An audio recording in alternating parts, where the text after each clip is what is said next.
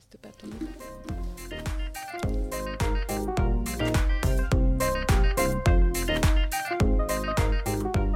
Bonjour Olivier. Bonjour Clément, comment vas-tu? En pleine forme, toujours en direct de Rennes, où nous enregistrons nos, nos podcasts pour le Learning Show. Exactement, le Learning Show à Rennes et on va y passer deux jours. Et regarde un petit peu les deux animaux que j'amène avec moi autour de notre table de podcast. Des animaux un petit peu spécifiques, on les laisse se présenter? Ouais, on a un beau papillon bleu. Bonjour, qui es-tu? Bonjour, donc je suis Morpho, le papillon bleu. Pourquoi Morpho? C'est ça la question, en fait, caché sous, sous ça. Parce qu'en fait, c'est un papillon qui fait de grandes migrations, apparemment sans trop se fatiguer, mais il y a quand même une fragilité, donc on ne sait pas trop si les turbulences du voyage ne vont pas l'écraser au sol. Impeccable, on va, oh, c'est intriguant, hein, on a envie d'en savoir plus. Euh, et puis à côté de moi, j'ai une grenouille verte. Oui, une petite grenouille verte. Alors les grenouilles, euh, je ne sais pas, est-ce que tu as déjà vu une grenouille toute seule? Hmm, non, elles sont souvent à plusieurs dans la mare. Voilà. Les grenouilles, ça aime, euh, ça aime papoter avec les autres, ça fait beaucoup de bruit, ça saute partout, c'est très vif, c'est bondissant. Et comme ma spécialité, c'est l'innovation pédagogique, ben, l'énergie de la grenouille euh, me ressemble bien. Donc Monique et Marie-Christine, est-ce que vous, les- vous pouvez vous présenter? En Donc, plus des animaux, je veux en dire. plus des animaux. Donc Marie-Christine Yorka, comme mon accent l'indique, je suis à Toulouse et de Toulouse. Et j'ai fondé, je dirige AGO, Ingénierie Formation. Alors AGO, c'est la racine de pédagogie. Et c'est un institut pédagogique qui forme les gens à la montée en compétences pédagogiques. D'où la question de l'innovation pédagogique avec Monique. Et Monique Et donc moi je m'appelle Monique Frambourg, je suis toulousaine, je suis née à Toulouse aussi, je travaille à Toulouse avec Marie-Christine et euh, ben, ma spécialité c'est comment on peut faire autrement. Donc je travaille avec des formateurs, je forme des formateurs qui veulent faire autrement. Merci pour ces présentations, euh, chers grenouilles et chers papillons. Euh, on va commencer par une question relativement simple. Est-ce que vous pouvez nous parler un petit peu de ce que vous avez présenté au Learning Show cette année Euh, Nous parler de votre atelier, quels étaient les objectifs et finalement qu'est-ce que vous avez tâché de transmettre aux personnes qui participaient à ces ateliers? Alors, tâchez de transmettre, plutôt tâchez de faire vivre, puisque l'idée des ateliers du Learning Show, c'est de vivre des situations d'apprentissage. Et notre thème, il est autour de comment dessiner ou designer, au sens de concevoir, un espace actif d'apprentissage. Donc, les objectifs, c'est d'être plongé dans le secteur de l'atelier d'apprentissage et de voir comment chacun va imaginer ces espaces rêvés. Mais, petite info, je viens de faire un petit tour du petit monde euh, que je retranscris dans un blog qui s'appelle Miles, avec l'accent Move in Learning Spaces, et je vais raconter quelques-unes de mes découvertes pour inspirer les participants de l'atelier. D'accord. Tu veux rajouter quelque chose, Monique? Alors je rajoute- rajouterai juste que dans cet atelier, la particularité, c'est que les participants vont utiliser des objets pour symboliser les agencements, les équipements, les espaces liés à la formation. Et donc, on a respecté les consignes du Learning Show. Nous avons ame- amené avec nous tout un tas d'équipements un peu hétéroclites, euh, qui sont euh, des papiers de récupération, tout ce qui est un peu upcycling. euh, voilà, donc ça va être euh, aussi le petit côté nature, voilà, et réutilisation d'outils. Et parce qu'on le rappelle, hein, les ateliers du Learning Show se veulent, comme on l'a dit, expérientiels. L'idée, c'est vraiment de mettre les apprenants dans des situations pour qu'ils puissent expérimenter par eux-mêmes et ensuite retraduire, retranscrire finalement ces acquis euh, par la suite dans leur métier. Alors moi j'ai une première question. Donc j'ai bien compris vos ateliers. Ma première question, euh, tu as dit on va, on va faire sentir, on va faire toucher ce que c'est un espace actif d'apprentissage. Alors c'est ma première question. Comment, tu, comment vous définissez un espace actif d'apprentissage? C'est quoi les, les éléments clés d'un espace actif d'apprentissage? C'est le mot actif là qui me qui, ébranle mon, mon cerveau de vieux singe. Pas mal, pas mal, vieux singe. Euh, en fait, il y a euh, une chose qui m'a marqué moi dans mon voyage, c'est que j'étais partie sous l'angle, je veux voir des espaces au sens physique du mot, les espaces construits. Et dans les rencontres que j'ai faites, il y a eu un mariage impératif entre la pédagogie utilisée dans l'espace et l'espace physique. Et ça m'a fait glisser à la notion d'environnement d'apprentissage. Et l'environnement vient marier à nouveau quatre dimensions, c'est un mariage à quatre un peu bizarre, qui est l'espace physique, les interactions sociales et la qualité des interactions, la pédagogie active au sens je résous quelque chose dans une logique compétences, et quelque chose de l'ordre du numérique subtilement intégré de façon à créer justement cet environnement. Tu vois, je glisse d'espace à environnement. L'objectif de tout ça étant d'atteindre ce que les Australiens appellent le deep learning, donc l'apprentissage en profondeur, plutôt qu'un apprentissage juste de surface. Donc tu vois, la notion d'activité renvoie à la fois une dimension physique, je peux bouger dans un espace, qui va permettre euh, euh, un mouvement intellectuel d'une autre qualité. Alors comment l'espace physique peut te permettre finalement de mieux former, de mieux apprendre, de mieux mettre en pratique? Comment le physique intervient dans ces quatre axes que tu nous as demandé alors ça c'est la, bonne question. On a tous euh, une expérience d'un espace et d'un apprentissage. On a tous été à l'école, etc. Et si on regarde un petit peu, on s'aperçoit que tous ces lieux, très très souvent, ils sont un peu dépouillés, un peu neutres. Comme si dans la classe, on devait observer le tableau et schématiquement le maître et on échange. Il y a les apprenants et il y a le professeur et il y a un peu rien autour. Très souvent des murs blancs. Mais ne serait-ce qu'ici, dans les salles euh, autour de nous, là, euh, au couvent, c'est quand même un petit peu ça. Et on se rend compte que l'être humain, on le sait, interagit par tous ces canaux sensoriels. Ce que l'on voit, ce que l'on entend, ce que l'on touche, ce que l'on respire, ce que l'on sent, voilà. Et eh ben, finalement, c'est ça qu'on vient chercher. On vient réinventer cet espace d'apprentissage en allant ajouter des composantes dans les équipements qui vont venir favoriser la compréhension, les apprentissages, la motivation, euh, la mémorisation, etc. Euh, C'était intéressant justement de. Vous avez parlé tout à l'heure d'interaction sociale. Concrètement, comment on fait pour mettre en place dans un espace d'apprentissage physique des dispositifs qui facilitent cette interaction sociale, les uns avec les autres, les apprenants entre apprenants ou même, j'imagine, apprenants avec formateurs. C'est quoi les trucs? C'est quoi les trucs?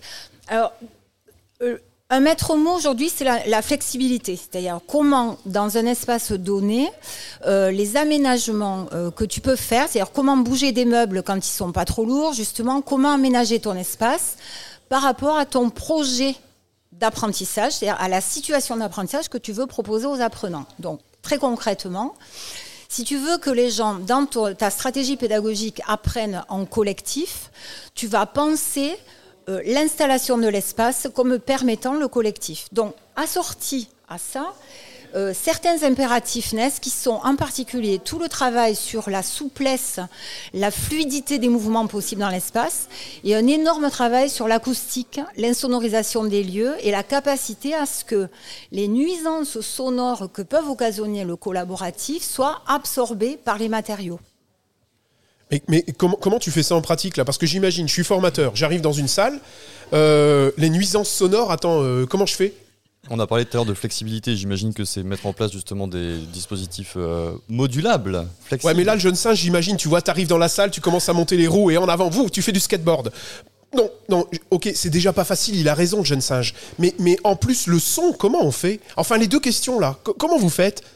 Ça m'a l'air un peu théorique. Je réponds un peu d'un côté, puis tu continues. Alors, je pense qu'une première étape, tu vois, c'est dans une salle la plus lourde et la plus pénible possible, d'oser, d'oser changer la place du prof et d'être dans une autre méthode qu'une méthode transmissive. Ça veut dire juste, tu migres dans la salle pour qu'il se passe autre chose dans la relation avec les apprenants.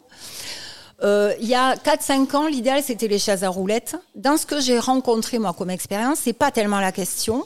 C'est comment tu vas installer des lieux plus tu as des meubles légers et flexibles, plus c'est facile. Mais ce qui est le plus résistant, si tu veux, c'est quelque part les, les cadres de pensée des enseignants. Donc, tu vois, une étude, l'étude en Australie avec qui j'ai discuté, enfin, les résultats euh, montraient ça. C'est-à-dire que si le cadre de pensée de l'enseignant s'autorise à installer des espaces dans la salle, même la plus vieillotte possible et la plus austère possible, on a déjà un gain au moins de flexibilité mentale dans les scénarios d'apprentissage. Tu vois, c'est une réponse un peu. Euh, ouais, c'est pas mal, c'est pas mal. Et pour le son, là, tu, tu vas pas t'en sortir, on est à des micros. Tu galères. ah, pour le son, tu galères, voilà la vérité. Si ce n'est que Ikea vient de sortir, Ikea sans faire de pub, mais pour parler de. Pour parler d'un endroit d'équipement peu coûteux, parce que très souvent, avec la question des aménagements, le warning, c'est ouais, mais c'est cher. Et on va avoir les, les, les chaises pour ne pas les nommer, oui, à roulette. qui coûtent euh, au-delà des budgets. Donc, quand je prends l'exemple d'IKEA, pardon, je vais dériver vers autre chose qui est aujourd'hui, dans l'innovation autour des espaces, il y a toute une démarche collaborative et d'upcycling aussi. Je prends l'exemple d'un CFA, par exemple, Centre de formation d'apprentis, qui sont en train de créer une salle active d'apprentissage pour voir comment la pédagogie pourrait changer. Hmm. Au lieu d'aller acheter des meubles, wing wing, ils vont collaborer avec l'atelier des menuisiers dans le même CFA bâtiment pour que justement il y ait une co-construction à la fois dans le projet pédagogique et dans le bâti qui va venir occuper cet espace. Donc là, on est vraiment gagnant-gagnant. C'est-à-dire qu'à la fois la démarche active, ils vont la créer, et puis on est sur de l'upcycling de matériaux. C'est génial. Quoi. Donc ça, pour moi, c'est vraiment des pistes d'innovation aujourd'hui sur les espaces. C'est marrant en fait ce que vous avez dit toutes les deux. Hein. C'est parce que la, la, première chose qu'on a fait en arrivant dans l'espace dans lequel on enregistre, vous verrez les photos sur les réseaux sociaux, on avait une salle en randonnion. D'accord Un peu les salles traditionnelles avec le formateur devant et les gens qui écoutent. Et la première chose qu'on a fait, c'est virer les chaises. Vous voyez, il y en a plein là sur les côtés. Et de faire un, espace un peu cocooning. Alors, cocooning, euh, tout est relatif, hein, mais vous êtes près de nous et c'est ça qu'on voulait. Donc, c'est vrai que euh, finalement, vous conseillez aux, formateurs, aux enseignants et aux formateurs, mm-hmm. mais quand vous rentrez, ben, même si le matériel est lourd, oui. Il y a un truc que, tu m'as dit qui est super intéressant, c'est que tu dis, mais c'est au formateur, on change la place du formateur. Mm. Et que l'espace, c'est qu'une continuité, ce changement de place du formateur. Parce qu'en gros, quand il a été pensé à, l'origine, tu veux, l'espace, comme disait Monique, de d'apprentissage, on avait un équivalent espace de transmission. Donc on était majoritairement sur des pédagogies magistrales où, depuis ma parole, toutes les oreilles et tous les yeux étaient tournés vers moi, enfin pas trop les oreilles mais surtout les yeux. Et du coup, le public était captif de du contenu qui sortait de moi. Et on a complètement modifié la pensée des processus d'apprentissage avec plus d'interactivité, plus de résolution de situations, de petits groupes, de tout seul, etc. Ce qui fait que la configuration des espaces va suivre les usages pédagogiques. Et c'est cette alliance usage-espace qu'il est intéressant de réfléchir. Et pour ça, j'imagine qu'il faut d'abord euh, démystifier ça auprès des formateurs. C'est-à-dire qu'il faut qu'ils en prennent conscience. Et donc, il y a une partie formation de formateurs, j'imagine, qui est aussi euh, importante dans cette démarche. Oui, complètement. On invite les formateurs, effectivement, à venir euh, ben, nous rencontrer, réfléchir dans cet atelier, dans des formations, parce que c'est vraiment un changement de posture. C'est pas, on ne va pas juste déplacer le meuble, on va peut-être bouger aussi à l'intérieur du formateur. C'est ça qui est intéressant c'est accompagner le formateur à changer sa façon d'enseigner finalement. Et on en revient sur le facteur humain avant tous ces facteurs euh, euh, Ikea ou techno. Et, et, qu'il sente qu'il est bénéficiaire de ce mmh. changement d'espace, parce que moi j'assiste trop souvent à des innovations par l'espace qui sont alors imposées aux formateurs. C'est-à-dire on a fait un nouveau bâtiment, il est beau, il a été préconçu en dehors des usagers. Et quand les formateurs sont dedans, euh, ils n'ont qu'une hâte, c'est de réimmobiliser les chaises et les espaces. Et le double accompagnement à, la perception du bénéfice de l'usage est vraiment important. Moi, je fais un travail avec une équipe en ce moment où on a créé physiquement une salle expérimentale active, justement, mais où à l'intérieur, on bosse la scénarisation pédagogique et qu'est-ce qu'il faudrait pour majorer cette salle? Elle n'est peut-être pas satisfaisante aujourd'hui. Et anecdote, l'endroit qui est un endroit de débat, c'est le bureau du formateur. Ah, parce qu'il y a encore, dans tes salles, il y a encore un bureau du formateur? Voilà. Qu'est-ce que c'est que ça? Dans, dans, les salles classiques, il y a un bureau du formateur. Et ça sert à quoi? Vous l'avez enlevé? Alors, on l'avait enlevé et en fait, il y a une telle résistance à enlever l'espace privé et rassurant du formateur que c'est intéressant de ne pas l'enlever parce que tu fais violence quelque part en enlevant un sentiment de territoire. Et on a travaillé sur des formes et des surfaces différentes de façon à ce qu'il y ait à nouveau une possibilité d'accueil. Et par exemple, on a mis un bureau haricot. C'est que ça ah, La forme de haricot La forme de haricot. D'accord, ok. Non, pas le bureau de Rico. Je te vois venir, Clément.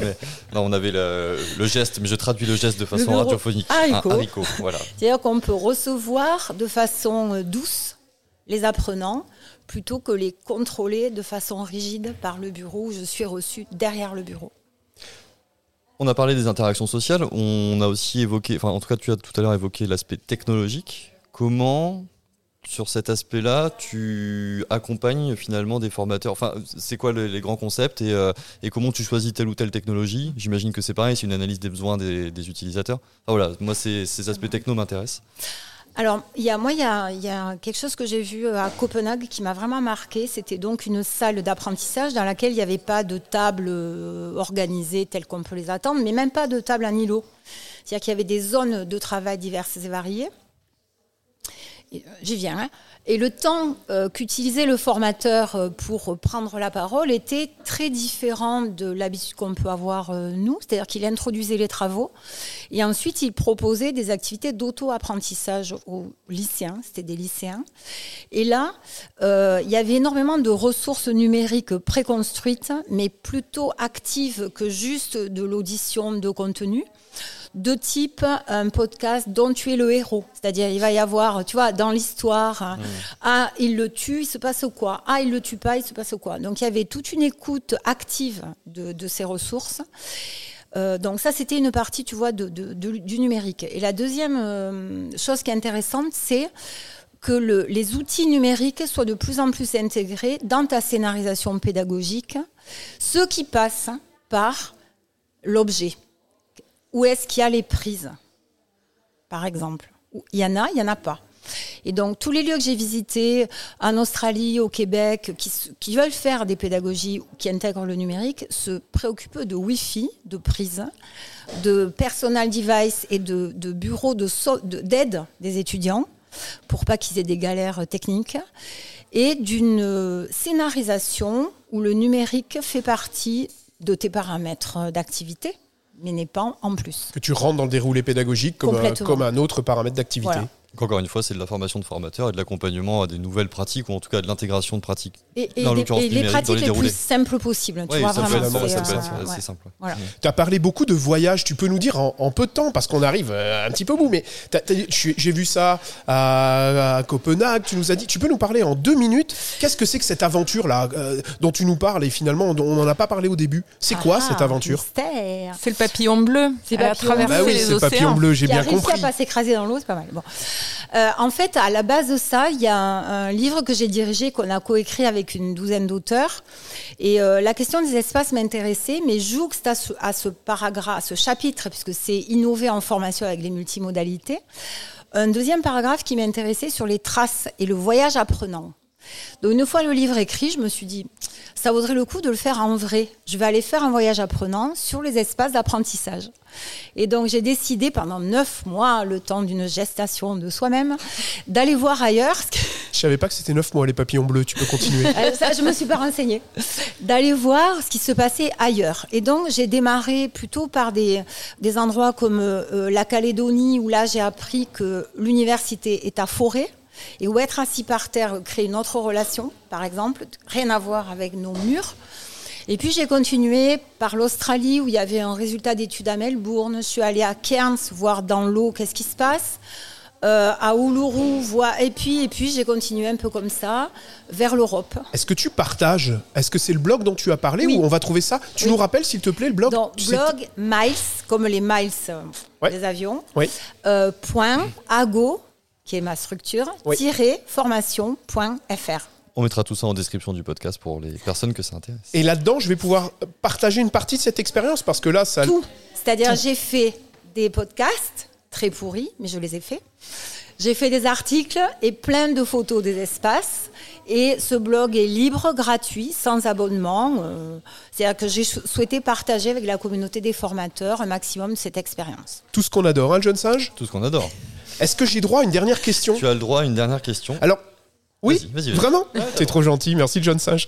Euh, une dernière question. Est-ce que vous voyez des innovations en termes de, je sais pas, de mobilier, de choses, ou, ou bien dans les voyages, ou d'innovation aujourd'hui Euh, on, on cite plus de marques, hein, s'il vous plaît, parce qu'on va avoir des problèmes. Mais euh, est-ce que vous voyez des, des innovations, des choses où vous dites, ah mais ça n'existe pas encore ici, et puis, ouah, on aimerait bien l'avoir Alors, c'est plutôt des innovations voilà, que, Marie-Christine a pu découvrir ailleurs, dans d'autres pays dans le monde. Ici, très schématiquement, l'innovation dont on parle en France, chez nous, euh, c'est la chaise à roulettes, c'est la table à roulettes. C'est, il faut que tout le mobilier bouge. Mais ailleurs dans le monde, on a vu par exemple des totems, des choses au contraire très verticales, qui ont l'air très statiques, mais que les, les apprenants peuvent moduler, autour desquels ils peuvent tourner. On va trouver vraiment une dynamique verticale et plus un déplacement à l'horizontale, pour citer euh, voilà, un, des, un des exemples. Super intéressant ça. Mm. Le Zap Totem, c'est pas une marque. hein. Non, le non, totem, tu peux dire. Tu peux dire totem, j'ai pas de problème avec totem, c'est ok. J'ai pas fait c'est ok. Ça, si t'es un totem Ikea. Oh, Ah non, Et euh, peut-être c'est pas au niveau des meubles, mais moi ce qui m'a marqué, ça arrive de plus en plus ici, c'est le partage des locaux. Parce qu'on n'a pas parlé du bâti, on a parlé de l'intérieur des salles, mais c'est intéressant de concevoir les espaces du bâti à l'aménagement des meubles fixes pour créer l'espace dans un bâtiment à la salle. Et dans les bâtis, euh, il y a tout un travail sur l'urbanisme qui fait que quand je crée une école, par exemple, je vais au milieu créer un centre culturel au milieu de l'école et il sera accessible à certaines heures aux gens de l'extérieur et il servira de lieu culturel à l'école pendant les heures d'école. Et tout ce travail, en particulier au Québec et en Australie aussi, sur l'ouverture à la communauté par un travail urbanistique est très poussé.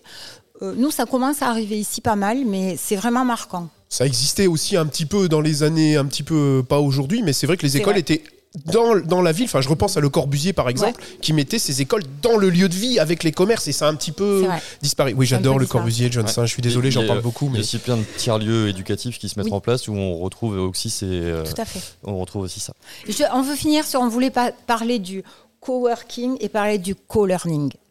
allez, vas-y, on te laisse encore. C'était notre, Ah, très notre bien. conclusion qui C'était la très conclusion. la. Impeccable, impeccable. Eh bien, moi, je voulais vous remercier parce Mm. que c'est un sujet euh, dont on parle pas souvent en formation. On parle de plein de trucs en formation, euh, beaucoup d'I- euh, d'IA en ce moment, mais revenir finalement aussi au lieu physique. Oh, j'avais encore une question que j'ai pas pu poser, mais je vais pas la poser. Tu m'interdis, ouais. Je la poserai quand, quand je, je vous la mettrai en off après. Euh, donc, on vous remercie toutes les deux vraiment parce que c'est c'est une autre façon de parler de la formation. Merci, John Singe. Merci à toi, Olivier. C'était le premier podcast de cette série. Le du premier de la Show, série. le premier Et de la c'était, série. euh, Et c'était super. j'ai adoré Merci moi. Olivier. À la prochaine. Merci beaucoup.